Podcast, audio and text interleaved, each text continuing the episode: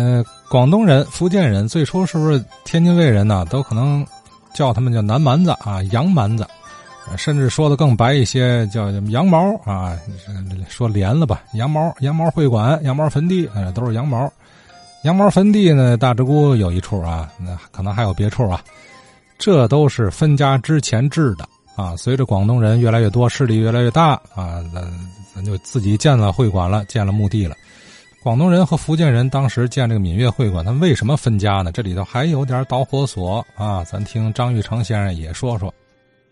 呃，这昨天呢，就听到这个河东的听友啊，呃，就谈到了这个广东山庄，就是越说越近，说家门口来了。呃，话说乾隆四年呢，呃，天津工商界啊，就成立了。闽粤朝的这个三帮会馆，闽粤会馆，北城根儿，它前门在这城脚下，后门在展示街。那从此呢，这个福建呐，呃，潮汕呐，广东这个三帮的商人呢，就有了聚会，呃，场所吧。啊，你意思就是，这南方人啊，天人讲话南蛮子，就得团结起来，在天津呢，别受欺负。你出嘛事啊？你会馆，有人出面，有人管。哎，这个会馆里边呢还收费，交会费的目的呢就是办一些善事儿。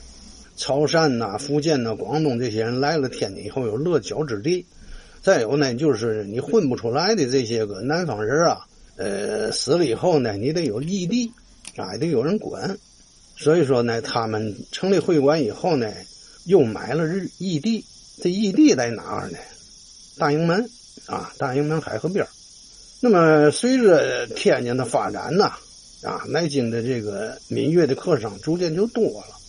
当时这个河边还有小洋货街，实际上都是卖的南方的一些货，买卖做大了。这样的话呢，他们这个三帮啊，也就出现了经济上的这个纠纷，就是说话讲咧腰了呗。怎么咧的呢？他这个会馆的财务啊，他是轮流的，啊，这三帮轮流。啊，今年是福建的，明年是，呃，潮州的，那后年呢是广州这边的，他轮流的。结果呢，有一年呢，这广东帮啊，一个人呢，在这个管理上呢，就做了手脚了，挪用公款，最后一查账啊，三百多两白银呢没了。管账的这一看不好，惹那么大祸呀，他跑了。这这两帮人不干的，你跑你行吗？对吧？广东帮你有主事的，你得赔呀。他跑了，你们还在了。他当时管这个，呃，这是你们推举的，对吗？你们得赔。可是你广东帮他也不干呢，他跑了，他我们赔嘛呢？结果这就打起来了，动手了。结果啊，福建和这个潮州这这这两帮啊，就说以后不能让他们管了，就连这个异地啊、分地啊，也不许广东人进。甭管怎么着吧，后来就反正还有一些反复。咱长话短说，话说就到了光绪二十九年，也就是一九零三年，呃，在天津的这个广东籍的官员呢，唐绍仪，唐绍仪可了不得，他管海关道，是吧？再加上呢，呃，梁延清，那就颐和洋行的买办呐，这这这俩人提议说，咱广东帮啊，在哎组建会馆，咱脱离他们，结果就在这个鼓楼南哎建立了这个广东会馆。那民国五年的时候啊，就在东局附近购置了一块比较好的地儿啊，就起名广东山庄。甭管穷人富人呢，只要是广东人，呃，去世以后呢，就可以埋这儿。以后呢，因为他逐渐的人多又扩充，到了解放前夕呀，平津战役的时候啊，陈长捷呀就在这儿建立了无人区了，结果广东山庄也遭破坏了。高的这坟呢也削平了，树也被烧了。刚解放吧，这个广东山庄呢就很快啊就修复了。这周边的松树也种起来了，杨槐子也拔地而起呀。我小时候见到的广东山庄，那规模已经很大了。哎，六几年的时候，广东山庄有牌楼啊，写着“广东山庄”四个字儿，坐西朝东，旁边有门房，修的特别好看还。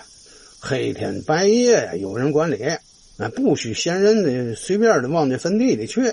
墓地旁边呢，它有一条河，东西走向的这条河，啊，跟这个红星路啊、强子河那阵啊，它是正好是丁字形的，这河水啊清澈，这个河两边啊都种的是稻田，也就是说，广东山庄周围都是稻田地。这个河里边啊有这个水车往上浇水，这个鱼啊什么的随着水车就到岸上了啊，随时就能捡到。那个时候游泳、摸鱼、逮螃蟹呀，好，春天吃广东山庄槐树上那个白花、槐白花，香味儿太有意思了。小时候一想起来这这点事儿就在眼前。六六年文革时期啊，广子山庄被红卫兵就扒了个乱七八糟。我当时见到啊，树上挂着红的、绿的一些寿衣啊什么的，坛子、罐子呀，还有刀嘛的。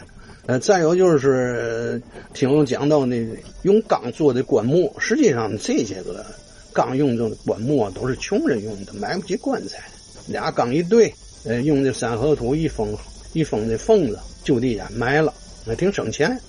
另外啊，就是广东人啊有个习俗，就是棺材埋完了三年以后啊，就把那个骨头拿出来了，搁坛子里。他有那么个习俗。现如今呢，嗯，广东山庄也是只留下地名了。